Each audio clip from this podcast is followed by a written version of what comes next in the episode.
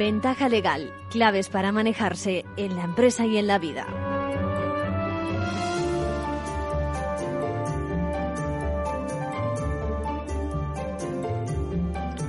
Es tiempo de nuestra ventaja legal, bienvenidos. Empezamos con la actualidad con nuestros compañeros de la abogacía. Por cierto, que hablando de actualidad, a fecha de hoy, eh, a fecha de estos instantes, todavía no conocemos lo que el Consejo de Ministros ha decidido sobre la dichosa plusvalía, ¿no? ¿Cuál es la fórmula, la fórmula para computarla a partir de ahora? Parece que habrá un par de caminos, bueno, ¿y desde cuándo? Y si hay retroactividad o no. Bueno, luego tocaremos también un tema que ha preocupado esta semana en grandes titulares, la reincidencia, hablando de delitos.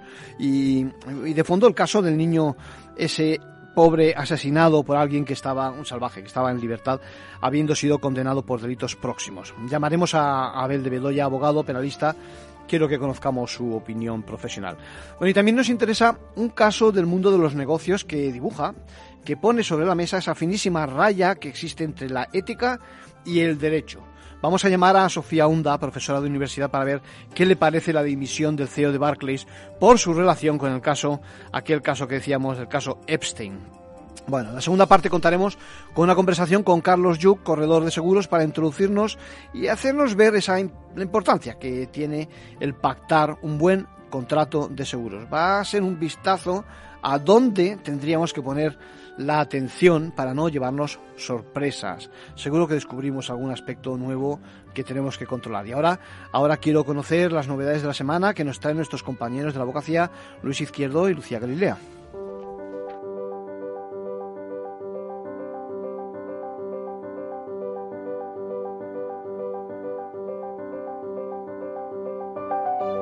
Ahora en Ventaja Legal, la actualidad semanal de la abogacía. Bienvenidos Luis y Lucía, ¿qué tal? Hola, ¿qué tal? Buenas tardes. Saludos a todos. Hoy empezamos con buenas noticias para el mundo de la abogacía. En aras a mejorar la conciliación de la vida profesional y personal en el mundo de la justicia, el Gobierno ha aceptado que todo el periodo navideño sea inhábil judicialmente, lo que quiere decir que ni habrá juicios ni correrán los plazos. También hablaremos de cómo podría ser el nuevo impuesto sobre la plusvalía después de que el Tribunal Constitucional tumbara por inconstitucional el existente. Precisamente hoy está previsto que se apruebe el nuevo modelo en un Consejo de Ministros extraordinario. Y además les contaremos las conclusiones que han alcanzado las jornadas de justicia gratuita y las de servicios de orientación jurídica penitenciaria que se han celebrado en los últimos días comentamos de forma muy breve otras cosas que han sido noticia esta semana en el mundo de la abogacía.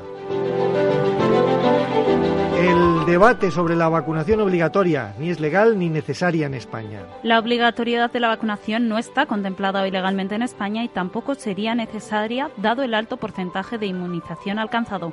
Esa fue la conclusión que se desprendió de la jornada de debate organizada por el Consejo General de la Abogacía y Unión Profesional el vínculo afectivo clave por primera vez para la custodia compartida de un perro. En la sentencia dictada por un juez de Madrid se ha tenido en cuenta por primera vez el apego con sus dueños a la hora de tomar esta decisión. La aparición de deudas desconocidas permite la anulación de aceptación de herencias. El Tribunal Supremo ha dado la razón a un hombre que después de aceptar una herencia se encontró con una deuda cuyo valor doblaba al de los bienes recibidos. Libertad de expresión y derecho a la información van a analizarse en el octavo Congreso de Derechos Humanos de la Fundación Abogacía. El Congreso se celebrará de forma presencial el próximo 1 de diciembre. Además, la Fundación ha convocado la segunda edición del certamen de artículos universitarios sobre abogacía y derechos humanos. Los días de Navidad entre el 24 de diciembre y el 6 de enero serán inhábiles a todos los efectos en la justicia española como venía reclamando el Consejo General de la Abogacía Española desde hace algunos años. Se trata de un acuerdo que se acaba de alcanzar entre el Ministerio de Justicia y el Grupo de Trabajo con representantes de las diferentes profesiones jurídicas. Será efectivo para la Navidad de 2022 si todo se conduce por los caudes previstos. Ese texto se trasladará ahora al Consejo de Estado, que emitirá el correspondiente informe en un plazo máximo de dos meses y se materializará a través de la Ley de Eficiencia Procesal que podría llegar al Congreso el próximo mes de enero. El texto recoge también otras reivindicaciones de la abogacía en materia de conciliación, como la suspensión de los plazos procesales en aquellos casos en que los profesionales de la abogacía estén disfrutando del permiso de maternidad o paternidad. Esta suspensión afectará a todos los procedimientos en los que intervengan y evitará depender de la discrecionalidad de los jueces, tal y como venía ocurriendo hasta ahora. Finalmente, los casos de enfermedad grave o fallecimiento de un familiar del profesional de la abogacía se incluye ahora la suspensión de tres a cinco días según necesidades de desplazamiento. Marga Cerro, presidenta de la Comisión de Igualdad del Consejo General de la Abogacía. La abogacía, poco a poco, empieza a poder conciliar. El último acuerdo alcanzado con el Ministerio de Justicia entre la abogacía española, la Procura y los graduados sociales contemplan muchas de las peticiones que desde la abogacía se venían planteando en el Ministerio de Justicia en materia de conciliación. Hay bloques muy importantes recogidos en este acuerdo, como podían ser los permisos de maternidad y paternidad, no solamente para suspender las vistas y las comparecencias judiciales, sino para suspender los procedimientos judiciales, una de las reclamaciones que se venían haciendo. La nueva regulación permite fortalecer la administración de justicia del siglo XXI dentro de una sociedad democrática, avanzada e igualitaria en sintonía con las necesidades de los profesionales. La abogacía seguirá solicitando que cuando concurra enfermedad grave del profesional se plantee un periodo de suspensión de los procedimientos suficiente para trasladar con las debidas garantías los detalles del asunto a otro profesional. El Tribunal Constitucional ha confirmado la limitación para reclamar la plusvalía municipal a los casos en que no sea firme. Si se trata de liquidaciones provisionales o autoliquidaciones del impuesto, las reclamaciones se limitan a las realizadas antes del día 26 de octubre. Esa es la fecha de la sentencia que declaró inconstitucional la forma de calcular este impuesto, imposibilitando su cobro por parte de los ayuntamientos. Resuelta ya la duda de quiénes podrán reclamar el pago de ese impuesto, la pregunta ahora es ¿Qué posibilidades tienen los ayuntamientos para seguir cobrando el impuesto similar? El tribunal aclara que debe ser el legislador quien realice las modificaciones pertinentes para adecuar el tributo a las exigencias de la Constitución. Y parece que hoy mismo podemos tener novedades. Se está celebrando una reunión del Consejo de Ministros con el objetivo de evitar el vacío legal originado por la sentencia. Aunque no todas las opciones pasan por crear un nuevo impuesto. Manuel Mata, decano del Colegio de Abogados de Castellón y en relación con la futura regulación de una nueva figura que deba sustituir la actual y ante la reforma global de la imposición general que se prevé para el próximo año, eh, quizá fuese más razonable plantear, siquiera transitoriamente, un recargo sobre las ganancias patrimoniales por la venta de terrenos urbanos obtenidas por los contribuyentes en todos aquellos impuestos que les sean de aplicación antes que proceder a la creación de un impuesto ex novo similar al que eh, ahora pues, se debe sustituir. Sobre el nuevo impuesto que se ha aprobado hoy surgen varias dudas. ¿Tendrá carácter retroactivo? aplicándose a las transmisiones que se realicen desde la fecha de la sentencia? ¿Qué harán los ayuntamientos que a fecha de dictarse de la sentencia no hubieran liquidado el impuesto al contribuyente? Esperemos que el Gobierno pueda aclarar hoy todas esas dudas. La sentencia, la tercera que declara inconstitucional una parte de este impuesto, cuenta con el voto particular concurrente del presidente Juan José González Rivas y los votos discrepantes del magistrado Cándido Conde Pumpido y de la magistrada María Luisa Balanguer. La compensación económica por el turno de oficio tiene que ser actualizada y además deberían remunerarse todas las actuaciones profesionales realizadas por designación judicial. Esa fue una de las principales conclusiones de las séptimas jornadas de justicia gratuita que bajo el lema Más iguales ante la ley se desarrollaron en el Colegio de Abogados de Elche.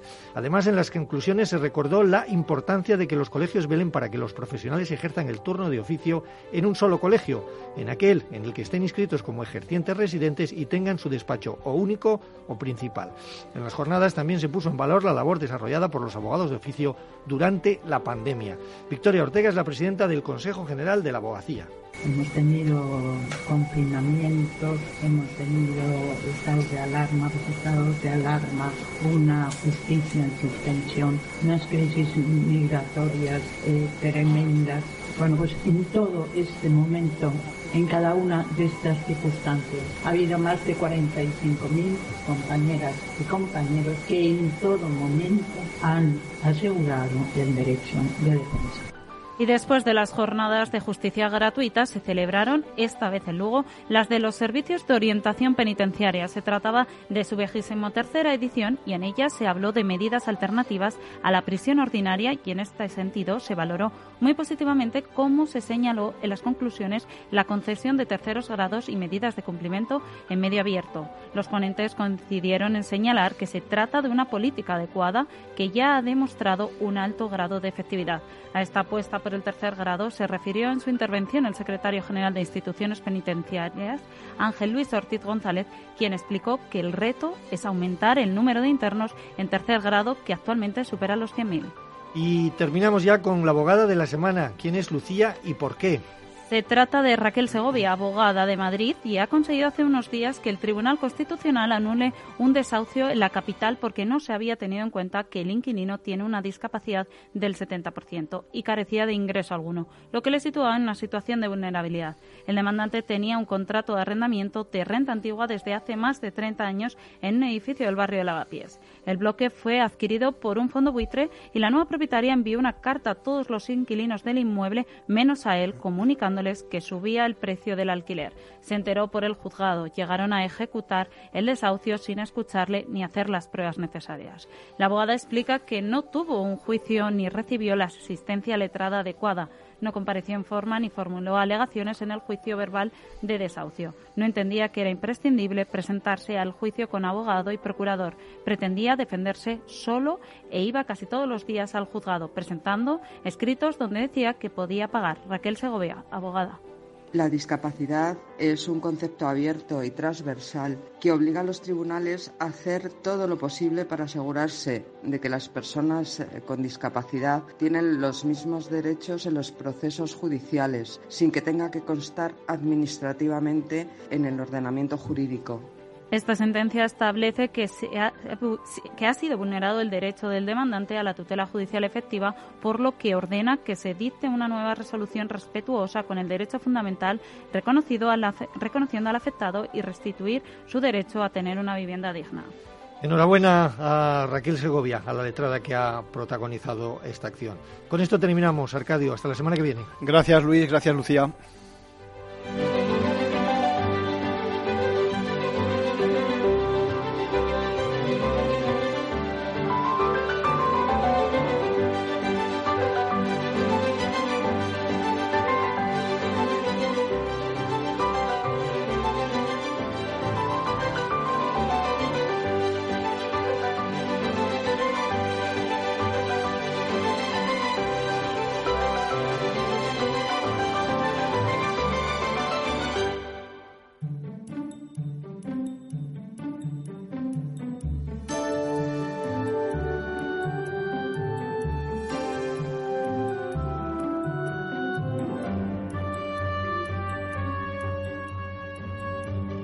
Desgracia, la actualidad viene marcada esta semana por el asesinato de, un niño de nueve años a manos eh, presuntamente de un preso en libertad.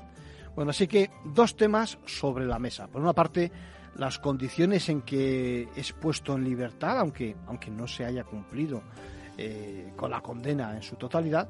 Y vamos, vamos a empezar por la segunda, que es la reincidencia. Para eso tenemos al teléfono a Abel de Bedoya. ¿Cómo estás, Abel?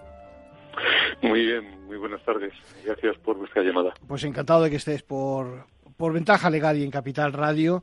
Eh, te llamo porque los, los, iba a decir los clientes, los clientes también, pero y los oyentes tienen que saber que eres un, penalista de prestigio. Por lo tanto, quiero tu opinión. ¿Qué te parece? ¿Qué te parece eh, el juego de la reincidencia en este caso, en general, sin, sin ponerle eh, nombre y apellidos al, al, al tema?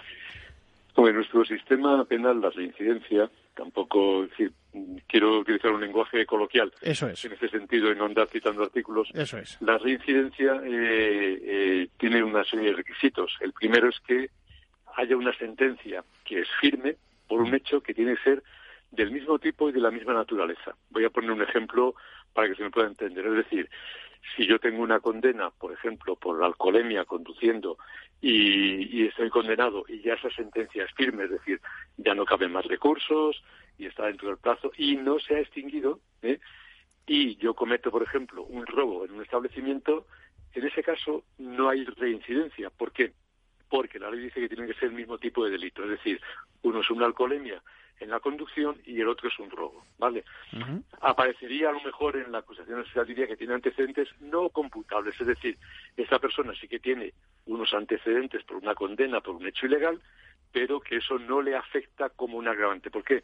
Porque lo que nos dice nuestro Código Penal es que cuando hay esa reincidencia, la pena que hay que imponer a esa persona se aumenta si lo que ha cometido es un nuevo hecho cuando todavía estaba en el cumplimiento de la pena anterior. Es decir, si vuelvo a cometer otro robo y, y todavía estaba en cumplimiento, ahí sí que hay una reincidencia. Y si la pena, por decir un ejemplo, era de un año, se me puede subir a año y medio, es decir, se aumenta la pena por esa reincidencia.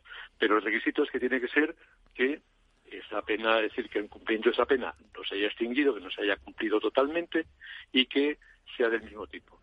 En el caso este tan lamentable que nos ocupa en este momento, que ya, bueno, haya habido, pues parece ser una serie de decisiones contrapuestas, porque parece ser que la Junta de Tratamiento no aconsejaba eh, los permisos a este señor, y sin embargo, pues de vigilancia. Digo parece ser porque no tengo los elementos. Sí, todavía no conocemos del todo, en efecto, sí. Por los elementos que aparecen, que el juez de vigilancia sí que acordó que podía eh, gozar de permisos.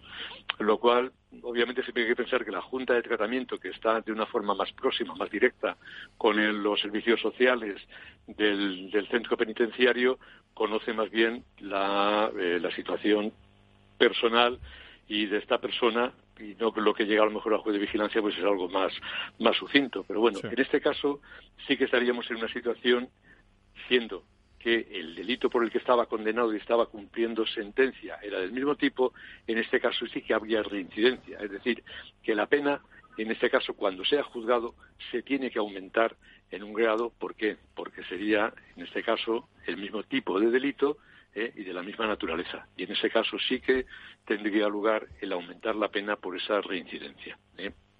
Eh, parece que todo apunta, si en efecto se declara a este señor, a este caballero, por decirlo de una forma, como responsable de estos hechos, parece que en este caso no habría lugar plantearse tantos años después, cuando esté cerca de cumplir, digamos, la condena, una salida de prisión. ¿Es así? No, no, porque eh, en este caso, es decir, una vez extinguida la pena que tiene todavía pendiente de cumplimiento, empezaría a cumplir la que se le imponga. Es decir, que a veces hay un error un poco eh, pues en la calle de pensar que la gente, hay gente que a lo mejor está los días, no, pero cuando hay varias penas por varios delitos consecutivos, no por un delito continuado, que esa es otra, otra materia distinta, que es que yo he robado en esta esquina y luego la media era en otra y en otra, podríamos hablar, o una estafa en cadena, la piramidal, pues es el caso de o algo así, que podríamos decir delitos continuados. No, en este caso es decir, él que estando cumpliendo una condena comete un delito de la misma naturaleza, cuando haya cumplido aquella, empezará a cumplir la que se le imponga. Es decir, que si es prisión, eh, imaginemos que no es la permanente, revisable, sino que se le dicen pues 15 años, pues cuando acabe esta, empieza a cumplir los 15 años. ¿Vale? O sea, no tiene ahí, es decir, no hay una cuestión acumulativa de decir, no, no, como ya estoy cumpliendo aquí, pues cumplo un poco más. No, no. Usted tiene que cumplir cada, una, cada uno de los delitos que ha cometido. Eh, Abel de Bedoya, eh, encantado de escuchar tus palabras sobre este tema. Nos has puesto luz sobre el tema de la reincidencia que nos preguntan nuestros oyentes. Muy bien, pues a vuestra disposición y espero que haya servido para aclarar algún concepto. Sin duda. Sobre todo, ya te digo, el tema de, de la reincidencia que muchas veces se encuentra uno con estas situaciones que lamentablemente pues eh, vivimos casos como este que la verdad que es una, desgracia. Pero bueno Eh, solamente si la familia pues permitirle nuestra nuestro dolor vale sin duda. Y gracias por vuestra llamada. Un abrazo. A ver gracias. A ti hasta luego. Hasta luego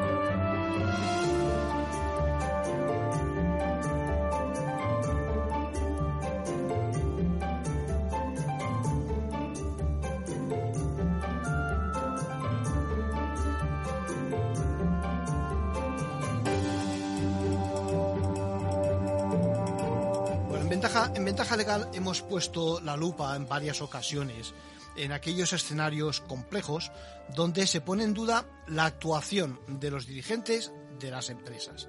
Unas veces, ya saben, la justicia entra de lleno, investiga y acusa.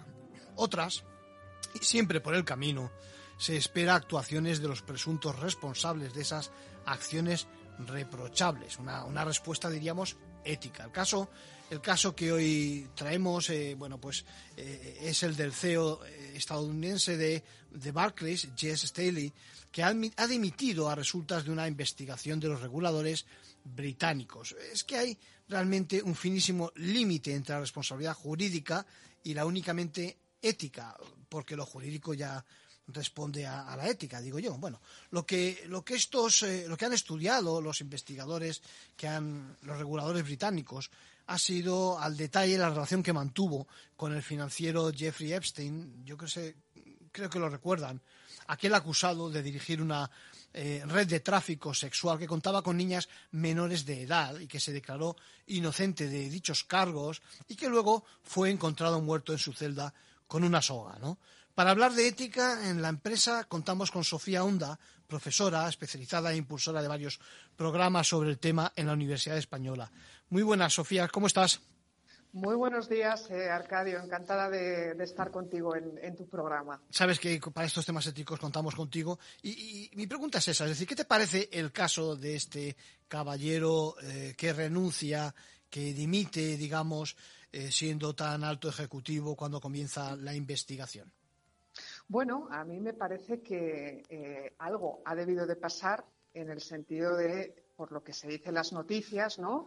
Eh, la entidad Barclays señala que el Consejo del Banco está decepcionado por el informe de la Autoridad de Conducta Financiera sobre los vínculos de eh, Staley con, Epstein, con lo cual han leído algo que no hemos leído los demás. No sé muy bien qué tipo de vínculos son esos, ¿no? y, qué es lo que les ha hecho tomar esa decisión tan drástica eh, de hacer que, que dimita, ¿no?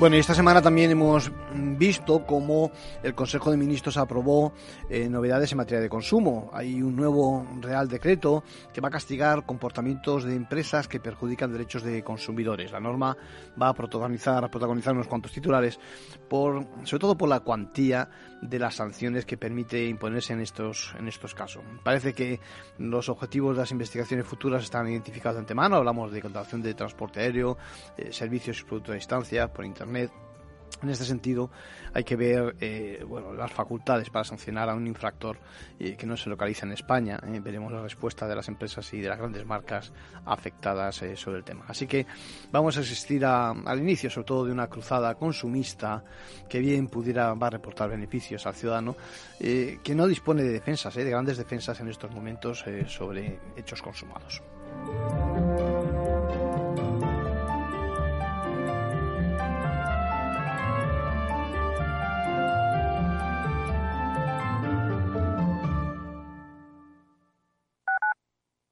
Capital Radio Madrid 105.7 Disfruta de la mejor cocina gallega en Montes de Galicia. Todo un clásico moderno en el barrio de Salamanca. Disfruta de la variada dieta atlántica, de las mejores carnes y pescados tratados con respeto y transparencia y regados con una de las mejores bodegas de la zona. En grupo, en familia o en pareja, Montes de Galicia te ofrece el espacio perfecto en cada ocasión. Esto te estás perdiendo si no escuchas a Rocío Arbiza en Mercado Abierto. Tema Alonso, director de la Oficina de Consumo Digital de Telefónica. En el mundo de la tecnología, la inteligencia artificial necesita muchos datos y mucha potencia de cómputo. Por eso el cloud computing y el big data son lo que ha permitido la eclosión de servicios y sistemas de inteligencia artificial que estamos viviendo en los últimos tres años, ¿no? Y por eso son tan relevantes en nuestra economía. Hoy en día tenemos un montón de algoritmos de inteligencia artificial que han aprendido con muchos datos están en nuestro entorno más cercano, en el teléfono móvil, en la televisión, en las recomendaciones en la web, en los anuncios, etcétera. Y sin esa eclosión previa de las técnicas de Big Data y, los datos masivos y la potencia de cómputo del cloud computing, pues no hubiera sido posible llegar al mundo en el que estamos. Mercado Abierto con Rocío Arbiza.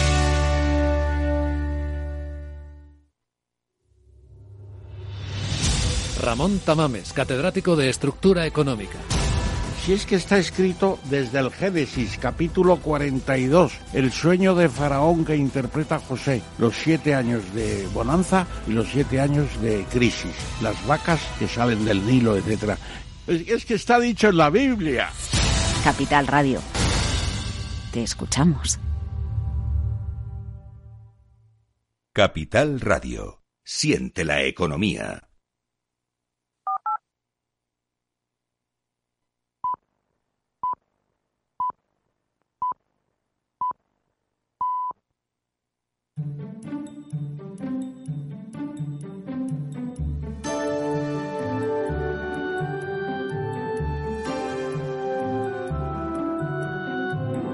Ventaja legal con Arcadio García Montoro.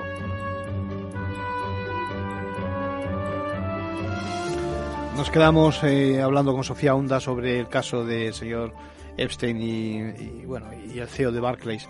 Eh, se nos ha cortado la conversación. Vamos a seguir con ella en cuanto podamos.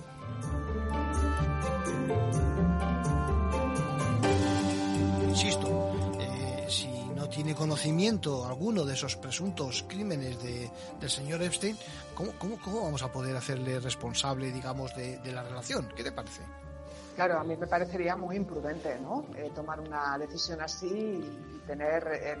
Y, pensar de esa forma, porque realmente hasta que la justicia no se pronuncia, eh, pues de una forma objetiva sobre este caso en concreto, pues yo creo que me parecería muy imprudente sacar conclusiones premeditadas, pero también es cierto que, es extraño que un dirigente de tan alto nivel dimita porque eh, nos vayamos a enterar de un vínculo que tiene con, en este caso, con Jeffrey Epstein, ¿no? No lo sé, eh, huele, huele raro, Arcadio, pero de ahí a sacar conclusiones y, y no y, dictar unos ahí vamos ya me parecería muy imprudente hacer cualquier tipo de comentario no sí el, CEO de todas formas ha hecho unas declaraciones diciendo que y cito textualmente que lamenta profundamente la relación con el señor Epstein eh, igual eso es algún tipo de indicio pero uno de los problemas, ya digo, que veo es que si cada vez que a alguien le investigan, no judicialmente, repito, ¿eh? tiene que renunciar o se ve mermada su reputación, qué seguridad tenemos, ¿no? Y por el camino, y por el camino, Sofía, está también el, daño que se hace a la empresa y a su propia reputación. A mí me interesa mucho, por ejemplo, el daño a la empresa y a, la reputación del personaje, ¿no te parece? Sí, yo creo que lo que, lo que está pasando en, este caso en concreto es que Epstein, eh, perdón, Staley, lo que está haciendo el, el, CEO ¿no? de, Barclays, lo que está haciendo es el ex CEO de, Barclays, eh, pues es un poco salvaguardar la reputación corporativa de, su entidad eh, para que, bueno, pues no, no suceda o no le suceda ningún tipo de, perjuicio en ese sentido. Hmm. Eh, lo que comentas es completamente lógico, ¿no? Eh, pues si todo el mundo que tiene sospecha de algo hace una cosa así, pues realmente hasta qué punto estamos salvaguardando su, derecho ¿no? y su libertad, ¿no? Y, estoy completamente de acuerdo. Pero creo que esto es un gesto pues, pues, pues altruista, en el sentido de, mira, quiero eh, desvincular de cualquier tipo de, de consecuencia a mi organización y, luego cuando ya se, se, dictamine justicia y demás, pues ya eh, será otro, otro cantar, ¿no? Sí, el problema es que de momento y nada más que se conocía la noticia, las acciones de Barclays bajaron un 1,2%, eh, eso fue el lunes pasado, ¿no? Fíjate, y, fíjate, y, seguramente en, bueno, imagínate que en vez de un CEO, que también tiene sus repercusiones, eh, esta noticia evidentemente, fuera un deportista, ¿no? Es decir, a partir de ahí los sponsors y demás seguramente se desmarcarían de su, de su, de su persona, ¿no? Bueno, la verdad es, que lo veo, yo lo veo complicado y ya te digo, mi, mi, mi problema y, en la parte ética, por eso recurrimos a ti, es precisamente hasta qué punto eh, esa dimisión.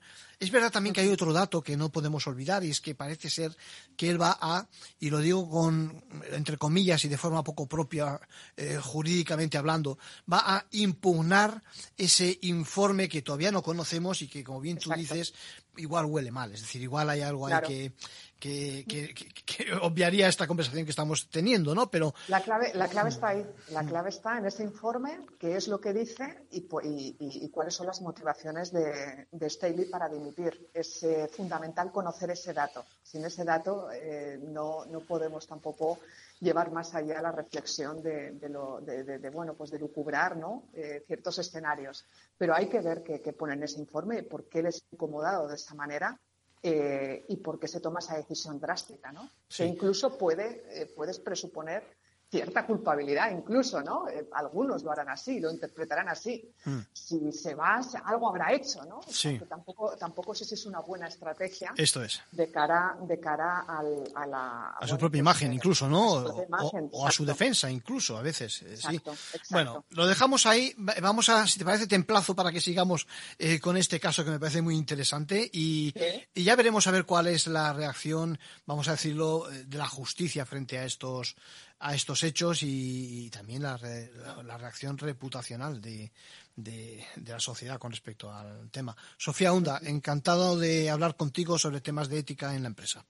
Pues igualmente, Arcadio, un placer siempre. Hablamos. Un, abrazo fuerte. Hasta, luego. Chao.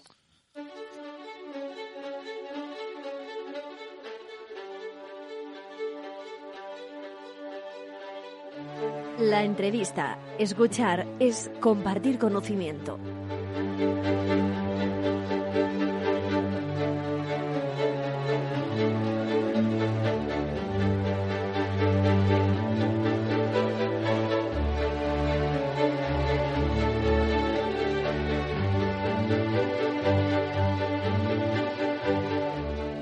Les decía, hoy tenemos eh, una visita especial porque eh, con tanto COVID y demás resulta que eh, la mayoría de las entrevistas que estamos haciendo no son presenciales, que se dice, son a través del teléfono. Pero hoy hemos cazado a uno de nuestros colaboradores, a don Carlos Yuc. Carlos, ¿cómo estás?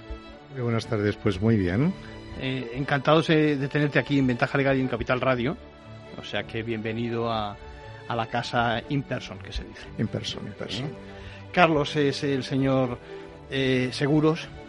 Si ustedes tienen alguna pregunta sobre seguros y quieren que les proteja alguien, aquí está Carlos. Y, yo creo que es de recibo que hablemos de algo que, tenemos que tocar y es eh, la función social del seguro. Porque el seguro es algo más que ese contrato que hacemos con la finalidad de tener una cobertura, eh, como podíamos contratar también, yo que sé, ¿eh? la compra de todos los días en el supermercado de turno, ¿no te parece?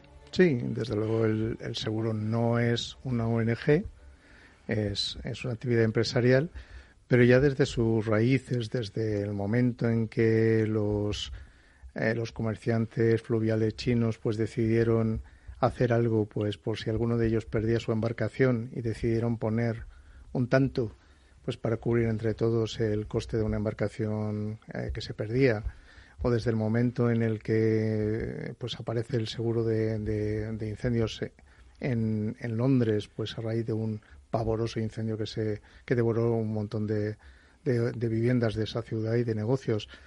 Pues al final consiste en que todos aportemos un poquito y, con ese puntito de solidaridad, pues lo que hacemos es que arreglamos el problema de aquel que lo padece, ¿no?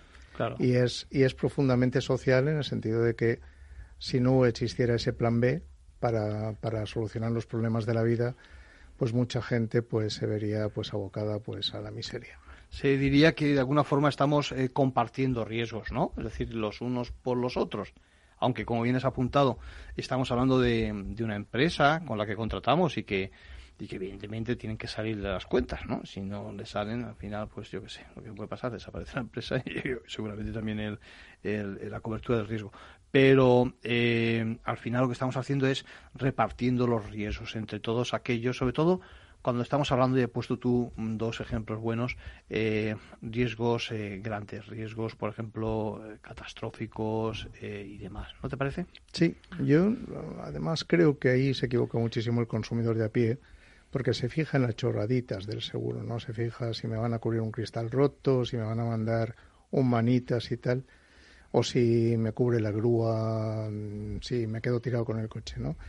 pero se olvida muchas veces pues de aquello que realmente nos puede fastidiar pero mucho mucho mucho mucho no Y es en esos puntos en los que el seguro tiene que brillar especialmente, porque al que le toca, al que le toca realmente le, destroza la vida. Entonces es muy, muy importante centrarse muy bien en la, en la evaluación correcta de los riesgos que nos afectan y en, y en cómo tratarlos. Y lo que tú decías, al final estamos en una industria que funciona de una forma o teniendo en cuenta factores estadísticos. Es decir, yo cuando cumplí 40 años sabía que de cada mil personas, varones de 40 años, pues 200 no llegan a los 65 años. ¿no? Y bromeamos en mi sector diciendo que aquí lo que no sabemos es el nombre y apellidos de quienes van a ser los difuntos. En Sicilia sí lo saben por adelantado. Sí, pero serán otras condiciones. No, pero se dan otras condiciones. Entonces, lo, lo, lo, que, lo que es chulo de este tema, a mí me encanta el seguro, es precisamente que, que proteges a toda una comunidad que está expuesta a un riesgo y que sabes que estadísticamente hay un cierto número que sí se verán afectados, pero no sabes cuáles de ellos, ¿no? Claro. Lo que, lo que está claro es que, eh, de alguna forma, podríamos decir que conviene tener un buen seguro. Es decir, que en previsión de aquello que se pudiera, entre comillas, eh, no evitar, ¿eh? podríamos de alguna forma, digamos, paliar o mitigar, o yo creo que del todo compensar lo que hemos perdido, y estamos hablando en abstracto, es muy complicado pero el hacer un buen seguro es fundamental. Yo pongo el ejemplo siempre de lo que seguramente la mayoría mm, tengamos todos. Por ejemplo, una vivienda. ¿eh? ¿Cuántas veces salimos del paso con ese continente? Es decir, el, pues el continente a lo mejor, a lo mejor eh, bien asegurado, con la cifra correcta, pero en el contenido no echamos de menos eh, prácticamente nada, todo por aparatarlo, ¿no? Eh, nos hemos planteado si un día ocurre un siniestro de verdad, hasta qué punto nos eh, hubiera merecido la pena ¿eh? hacer una cobertura como Dios manda. Tú de eso sabes mucho. Sí, sí sé porque llevo muchos años atendiendo además a gente que sufre las consecuencias de... esa es la palabra, sufre. sufre, sufre y sufre mucho. Yo siempre digo que, que en el seguro, haciéndolo muy bien, escandalosamente bien, y eso no quiere decir que sea el mejor seguro de todos los posibles, sino aquel que es más adecuado a la forma de, vida y a la forma de entender los riesgos de esa familia o de esa persona concreta, ¿no? Pero haciendo todo muy bien, muy bien, muy bien, a lo máximo que puedo aspirar es a dejar a mi cliente como estaba antes de antes del evento negativo, ¿no? Eso es fenomenal. Pero mientras tanto ha sufrido eh, desde, desde las consecuencias directas del, del, accidente o del siniestro, pues a la incertidumbre de saber si efectivamente aquello que yo le había explicado iba a funcionar o no, claro, claro. ¿verdad? Porque era al final una promesa. Sí, sí. Y este puñetero va a cumplir lo que me dijo o no. no. Y porque además hay otro que llega, que es el que perita, y que tiene que comprobar si realmente le estamos engañando o no. Entonces, ¿qué ocurre? Pues que en aquel momento estos básicamente es así, es decir, la compañía de seguros, si se encuentra con una foto que coincide con aquello que se le explicó en su día, sí. pues va a tener la obligación de pagar y punto. Claro. Si se encuentra que la foto de lo que es la realidad difiere de aquello que le explicamos que queríamos asegurar, pues ahí surgen todos los problemas. Por eso, lo que tú decías es correcto. Para empezar, alguien que quiera asegurar, por ejemplo, su casa, lo primero que tendría que olvidarse es de los, de los capitales sugeridos de las compañías de seguros. Esto cuando vamos a algún sitio y nos dicen, ¿Tu casa cuántos metros tiene? 80. Vale, pues te corresponde un capital de 24.000 de contenido. ¿Y usted qué sabe lo que tengo yo dentro? Pues claro. Es que además, si yo vivo en un piso y el vecino de arriba y el de abajo, porque van a tener lo mismo que tengo yo. Claro. Eso que es de cajón, resulta que hay muchísima gente que luego pica. Claro. ¿Qué pasa? Pues que la compañía de seguros arregla una cosa que le va bien, porque tiene pasta, hablando claro, sí. hace el seguro y sin demasiados problemas, no de una forma conflictiva, mm. no le da tiempo al cliente a pensar, ¿verdad? Y por el contrario, pues el que asume, el que corre el riesgo y el que corre con los problemas va a ser finalmente siempre el cliente. Entonces yo acostumbro a, decir, a dar deberes. Claro. Le, digo, no, no, no te voy a hacer el seguro ahora. Vete a tu casa tranquilamente, ve habitación por habitación, ve valorando, reduce a cachitos tu casa y ve contando habitación por habitación qué es lo que tienes y cuando hagas la línea sumatoria y cuando veas el total te vas a sorprender. Sí, porque además puede ocurrir incluso que alguien, vamos a decirlo así, tenga mucho de contenido, pero conscientemente no quiera cubrirlo todo. Es, es otro escenario. Es un escenario posible, pero en ese caso siempre hay que declarar qué es lo que no queremos asegurar. Por ejemplo, yo tengo en mi casa, me lo invento, una colección de trenes eléctricos y perfectamente o bien puedo decidir hacer una un seguro especial para colecciones y por tanto ya no tengo que considerarlo. Sacarlo de ser, sí, sí. Correcto, y por tanto tendré que decirle a mi compañía de hogar todo menos los trenes, porque los trenecitos los tengo aparte. O no los quiero asegurar. O no los quiero asegurar, asumo el riesgo. Efectivamente. Bien, y luego, y lo, pero lo que es muy importante es eso, es que la compañía de seguros sepa a qué está jugando. Yo esto siempre lo comparo a un juego de naipes. Tú, Arcadio y yo podemos estar jugando a los naipes con una baraja española, ¿verdad? Pero si tú juegas a la brisca y yo juego al mus, que podemos hacerlo con la misma baraja, al mismo tiempo no nos vamos a entender. Entonces las reglas de juego tienen que ser conocidas por las dos partes y jugar a la misma partida. Has dicho una palabra que me interesa mucho, conocidas. Lo digo por lo siguiente. La compañía aseguradoras tiene un capítulo de pólizas eh, muy trabajado, eh, muy sesudo. Vamos a pensar que es muy transparente, ¿vale? Pero mm, yo no creo que todos los consumidores.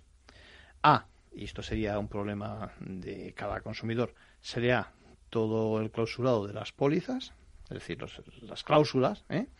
y por otra parte, y este es el peor de los temas, comprenda realmente aquello que está eh, firmando. Hay una, eso, una diferencia eh, abismal entre ambas partes. no digo que sean abusivas las cláusulas, no tienen por qué serlo. Si lo son, para eso está la justicia y demás. Pero yo creo que afrontamos mal como consumidor un contrato tan serio como es este. Todos son serios, pero este, como dices tú, igual nos hace sufrir. ¿Qué te parece? Pues. Te he dejado pensando, ¿eh? Te he dejado no, no, no, tienes toda la razón. o cómo? no, no, no, no, no. Mira, Carlos Bayujera, que es el presidente de la, del Consejo General de Consumidores y Usuarios, siempre dice que el contrato de seguro es el contrato. es contratación predispuesta por antonomasia. Es decir, contratación predispuesta quiere decir que una parte, que es la parte de los abogados de la compañía de seguros, redactan unas cláusulas y el cliente se encuentra delante con un plato de lentejas. Lo tienes, o te lo tomas o te lo dejas. O lo dejas, una de dos. vale, pero ¿qué ocurre? Pues que eso son todo, todo, todo un compendio de reglas de juego. Es decir, está ahí el fuera de juego, está el saque de banda, está la línea de penalti, está todo, ¿no? Pero ¿qué pasa? Que si nos metiéramos en un... Imaginemos que nos metemos en un juego sin saber cuáles son las, reglas. es pues decir, nos darían o perderíamos o, el o simplemente le estamos dejando al otro que haga lo que le dé la gana. Tiene una ventaja abismal, evidentemente. correcto. Lo primero que tendríamos que hacer es leer a ver si efectivamente ese contrato es el que nos interesa. Por tanto, antes de contratar, de entrada ya tendríamos que leernos las condiciones generales.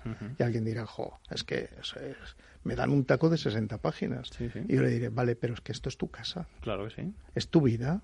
Son son tus pertenencias o es tu vehículo o es o es tu o es tu seguro de vida o es tu seguro médico. Ahí ahí hay otro hay otro tema y es que a lo mejor uno mm, no tiene por qué ir solo a la hora de contratar el seguro me explico. Hmm. este es un tema igual te estoy cortando pero es un tema que para mí es muy interesante es decir el quién es quién en el, en el sector asegurador. Es decir las cosas no son tan sencillas como por una parte al eh, tener a la gran compañía aseguradora o a la pequeña compañía aseguradora, como quieras, y por otra parte al, al, consumidor, digamos, eh, pues sin, si me apuras incluso, sin, sin, saber leer. ¿eh?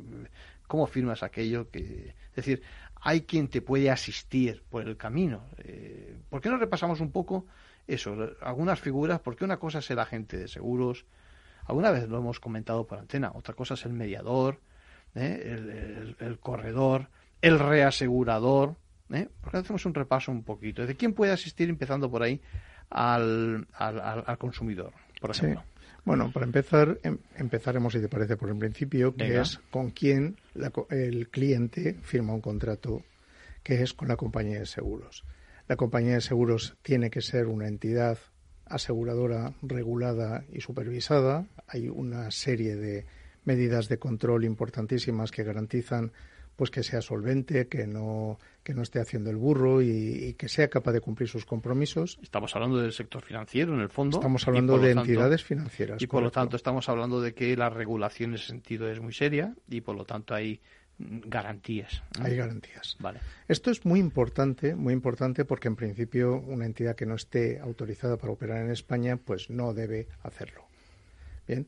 La segunda. No, pero espera un momentito, pero este, este, es un matiz muy interesante porque eh, no digamos ya en zonas turísticas y demás, es decir, es muy fácil que en estos momentos por vía de internet, etcétera, etcétera, podamos caer, no voy a decir que es un timo, pero bueno, eso que lo diga la justicia, en situaciones donde luego sea muy difícil eh, obtener esa compensación, o dicho de otra forma, que cumpla el asegurador, eh, que es un asegurador, decimos, yo voy a decir sí, pirata, es decir, que no está autorizado aquí, eh, que cumpla con sus obligaciones. Sí, de hecho, por ejemplo, hace, unos años un, un surfista español se, tuvo un accidente en una islita del Pacífico, ¿Mm? había contratado un seguro de asistencia en viaje a través de Internet con una empresa eh, británica, pero la web era norteamericana, no sé qué, no sé cuántos. Seguro que era barato el seguro, además. Era, más barato, evidentemente, que lo que se ofrece en España. Y eh, a la hora de gestionar toda la repatriación de esa persona que estaba severamente dañada, pues no cumplió la compañía de seguros. Entonces, por eso decía yo antes que, que tenemos que pensar que detrás de un contrato de seguro no es el pagar X euros y tener un papelito. Se trata de una promesa de algo que nos puede afectar muy gravemente. por, tanto, es muy importante hacer las cosas bien. Efectivamente, los contratos de seguros son complicados, muy complicados. Además, utilizan un lenguaje, utilizamos un lenguaje puñetero. Pues tú, tanto de culpa, ¿eh? Ya veo sí, el sí, tema, sí, ¿eh? sí, sí, yo, yo, también reconozco el mea culpa, no, no les cuelgo los muertos a los demás por solamente. Solamente. solamente. Entonces, ¿qué ocurre? Pues que evidentemente pues hay una, hay una situación complicada en la que os diré que mm. hay tramitadores de compañía de seguro que tienen un manualito al lado de la pantalla para interpretar su contrato. Su propio contrato. Entonces, si ni siquiera lo entienden ellos, apaga y vámonos. Evidentemente, ese manual no nos lo dan a los corredores. Bueno, pues los. bueno, y luego, ¿qué ocurre? Pues que de la misma forma que alguien que no sabe de impuestos, pues va a un asesor fiscal. Claro. O alguien que quiere hacer un un plan de negocio para su empresa, pues va a un economista o alguien que pues se estamos hablando de especialización. Claro, alguien que le duele mucho la cabeza, pues va a un, a un neurólogo, ¿vale? O, a un neurólogo o lo que sea. pues entonces lo lógico sería que cuando nos planteamos proteger nuestro patrimonio, nuestros derechos, nuestras obligaciones y demás, mm. pues también tuviéramos a nuestro lado a alguien que sepa de la misa. Sin duda. ¿Qué ocurre? Pues que independientemente de la compañía de seguros, que es una fuente de capital, es el que nos emite el contrato y es el que nos garantiza la cosa, pues además de esto, pues hay en el mercado unos asesores. Esos asesores básicamente los hay de dos formatos distintos. Hay unos que se llaman agentes de seguros, que son representantes de la compañía de seguros para la cual o de la cual nos están vendiendo el seguro, nos están intentando vender el seguro. Son agentes comerciales. Son agentes comerciales de esa compañía. Sí, bueno. Hay uno, una variante de estos que son agentes vinculados.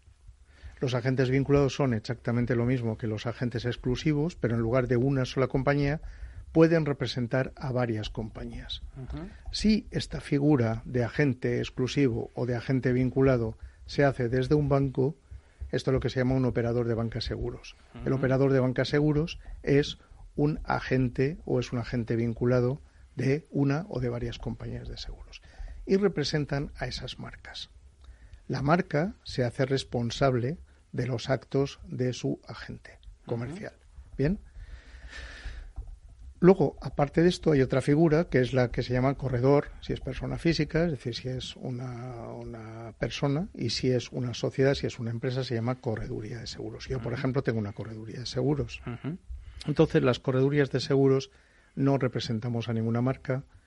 De hecho, alguna vez me han dicho, ¿tú con cuántas compañías trabajas? ¿O para cuántas compañías trabajas? Digo, Cualquiera. ninguna. Con ninguna, por una parte. Ninguna, porque yo no puedo trabajar para ninguna compañía de seguros. Ah, está bien, o sea, para ninguna, no, evidentemente. No, nunca, jamás. la cuestión distinta es que ofrezcas servicios, eh, eh, ¿no? No, yo lo, que hago, yo lo que hago es que represento los intereses de mi cliente. Eso es. Todo yo represento con independencia, con completamente sometido y cuando digo sometido a los intereses de ese cliente. Es decir, yo lo que tengo que hacer es, sabiendo lo que sé, sí. Sabiendo lo que hay en el mercado. No, sabiendo lo que yo sé, lo que hay en el mercado, pero aparte conocimiento experiencia y, experiencia y demás, ¿vale? Pues lo que tengo que hacer es ayudar a mi cliente a tomar la decisión que él tomaría si supiera lo que yo sé. Elegir un buen producto conforme a lo que necesita. Correcto. ¿Vale? Y eso a veces significa que a lo mejor el mejor producto o el producto que parece mejor no es el más adecuado. ¿Por qué? Pues porque resulta que, por ejemplo, esa compañía no tiene una ética de negocio que la impulse a cumplir sus compromisos. Eh, no, no, lo que dices no es ninguna tontería. No es ninguna tontería. Una cosa es incluso, a ver si te lo traduzco bien, que las prestaciones que te puede dar a ti, eh, si se produce el siniestro y demás, pudieran ser buenas, digamos. Y otra cosa es que, sin embargo, eh, no lleve un camino societario la, la empresa que a ti, que encaje con tus principios éticos y demás. Esto lo sabemos todos. Tenemos algún conocido que es capaz de prometer el oro y el moro, igual como una compañía de seguros, pero que luego no tiene la tradición de cumplir sus compromisos, a no ser que sea en el juzgado, ¿no? Entonces, lo que se, lo que pasa en nuestra vida cotidiana también pasa a veces a nivel societario y esto no nos tenemos que engañar. Entonces, ¿qué ocurre? Pues que el corredor, si es honesto, pues no solamente busca técnicamente, por eso te decía lo que se mueve en el mercado. Sí. No. Pero es que además, ¿y cómo se mueven en el mercado estas, estas soluciones? ¿no? Bueno, a la par que hacemos el programa estamos viendo en directo la eh, intervención de la ministra en materia del caso de la plusvalía. Nos habla de que se va a constituir un mecanismo objetivo, de la elección del contribuyente, de que entrará en vigor a los seis meses de la publicación y que eh, dispondrán los ayuntamientos de, una, de un tiempo para adecuar con sus ordenanzas municipales precisamente, precisamente a, esta nueva norma que el texto como tal, por lo menos uno todavía no lo conozco, ¿no? Bueno, lluvia, por lo tanto, quizás de correcciones, si los ayuntamientos se van a adecuar a, al valor del suelo en función, pues yo creo que vamos a ver una lluvia de correcciones de valor del suelo eh, en nada, adecuando, adecuándose o no quizás al mercado. Bueno, poco más. Tenemos eh, varias preguntas. Una última que no sé si me da tiempo a resolver. Me dice Josefa que, que donde se dice que hombres y mujeres tienen que cobrar lo mismo en la empresa para exactamente el mismo empleo. Eh, dice, soy ejecutiva del sector de automoción, veo unos cuantos desajustes entre vendedores y ejecutivos de la empresa.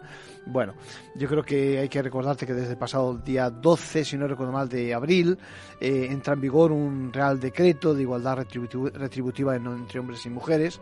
Eh, no es algo nuevo, ¿no? Eso había que aplicarlo también antes. lo nuevo son los requisitos que existen a partir de ahora en la empresa, efectos de auditoría, de transparencia, de tener un plan, etcétera, etcétera. Bueno, vamos a dejar la, contestación para Josefa para el próximo día, puesto que estamos un poco ajustados ya a tiempo. Eh, ahora, recordarles que nos pueden seguir en Capital Radio, en la página web, por supuesto por las mañanas, en el programa de la Bolsa de la Vida de Luis Vicente Muñoz, y en todo caso les deseamos una, una feliz semana.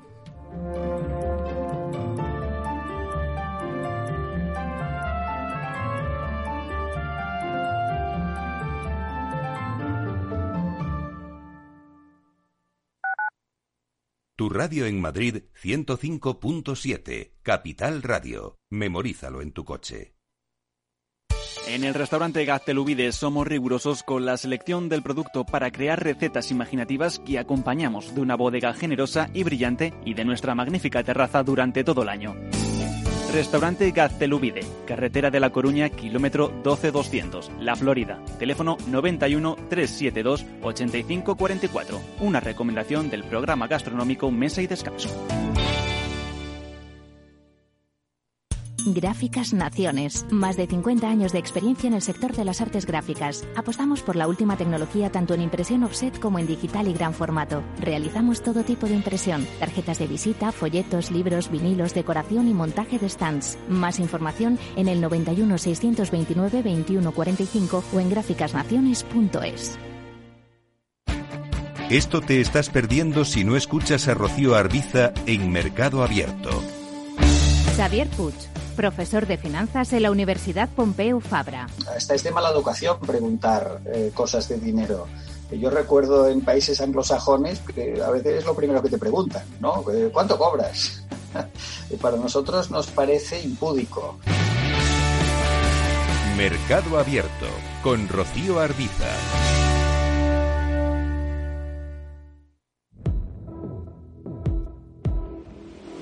Empresas tecnológicas, escuelas de negocios, sindicatos, organizaciones empresariales, empresarios, formadores y figuras relevantes de las administraciones públicas comparten tertulia todos los martes a las 16.40 horas en Mercado Abierto con José Joaquín Flechoso, cibercotizante, la digitalización desde una óptica diferente. Capital Radio.